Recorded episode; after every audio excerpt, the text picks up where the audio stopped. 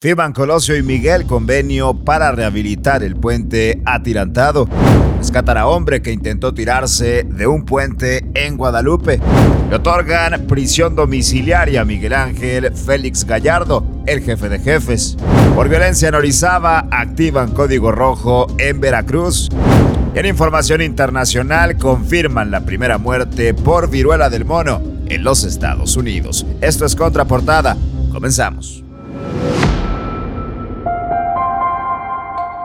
Me gusto saludarte en este martes 13 de septiembre con la información más importante, la más relevante de este día y arrancamos con temas locales porque con el objetivo de restaurar principalmente los tensores del puente atirantado, los alcaldes de San Pedro y Monterrey, Miguel Treviño y Luis Donaldo Colosio firmaron un convenio en el que establecen la participación de ambos para el proyecto. La inversión para esta renovación será de 23.7 millones de pesos, de los cuales 12.4 millones vendrán del gobierno de San Pedro y los otros 11.3 del de Monterrey.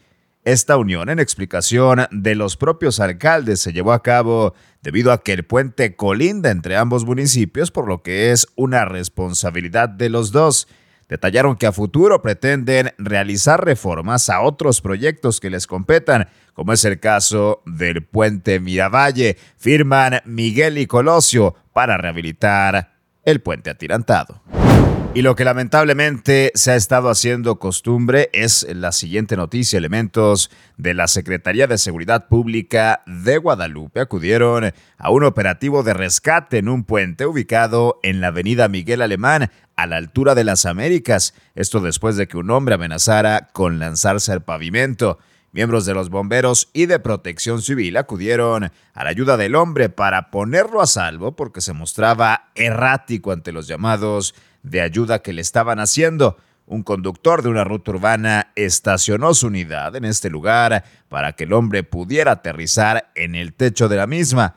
Finalmente, y después de que la avenida había sido cerrada, se rescató al hombre y fue trasladado a una ambulancia para ofrecerle revisión médica. La importancia de la salud mental. Otra vez rescatan a hombre que intentó tirarse de puente en Guadalupe. En información nacional hay noticias sobre el narcotraficante Miguel Ángel Félix Gallardo, mejor conocido como el jefe de jefes y considerado uno de los criminales más poderosos de México, sobre todo en los años 80 recibió el beneficio de prisión domiciliaria y sin embargo no saldrá de la cárcel ya que la Fiscalía General de la República impugnó esta decisión.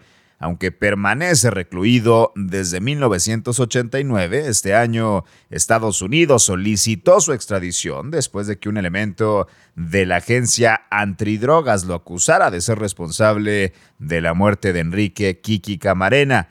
En una entrevista que realizó Félix Gallardo el año pasado, rechazaba tener implicación en el fallecimiento del agente de la DEA. Miguel Ángel Félix Gallardo recibe prisión domiciliaria, aunque la fiscalía impugna la decisión.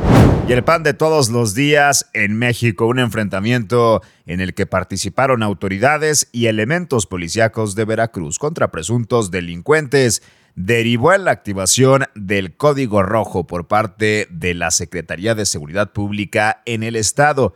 Los enfrentamientos ocurrieron en el centro de Orizaba y ciudadanos y estudiantes se refugiaron en zonas cercanas mientras ocurría el enfrentamiento que ocasionó terror colectivo. Varios elementos de seguridad estuvieron resguardando a personas para que se mantuvieran en distintas áreas protegidas. La violencia que no cesa en México activan código rojo en Veracruz. En información internacional confirman la primera muerte por viruela del mono, esto en Estados Unidos. El Departamento de Salud Pública de Los Ángeles reportó el primer fallecimiento de un ciudadano a causa de la viruela del mono. Aunque el comunicado no ahonda en detalles, mencionó que el virus ocasionó que la persona debilitara gravemente su sistema inmunológico, multiplicando este virus de manera descontrolada y propagándolo a varios órganos.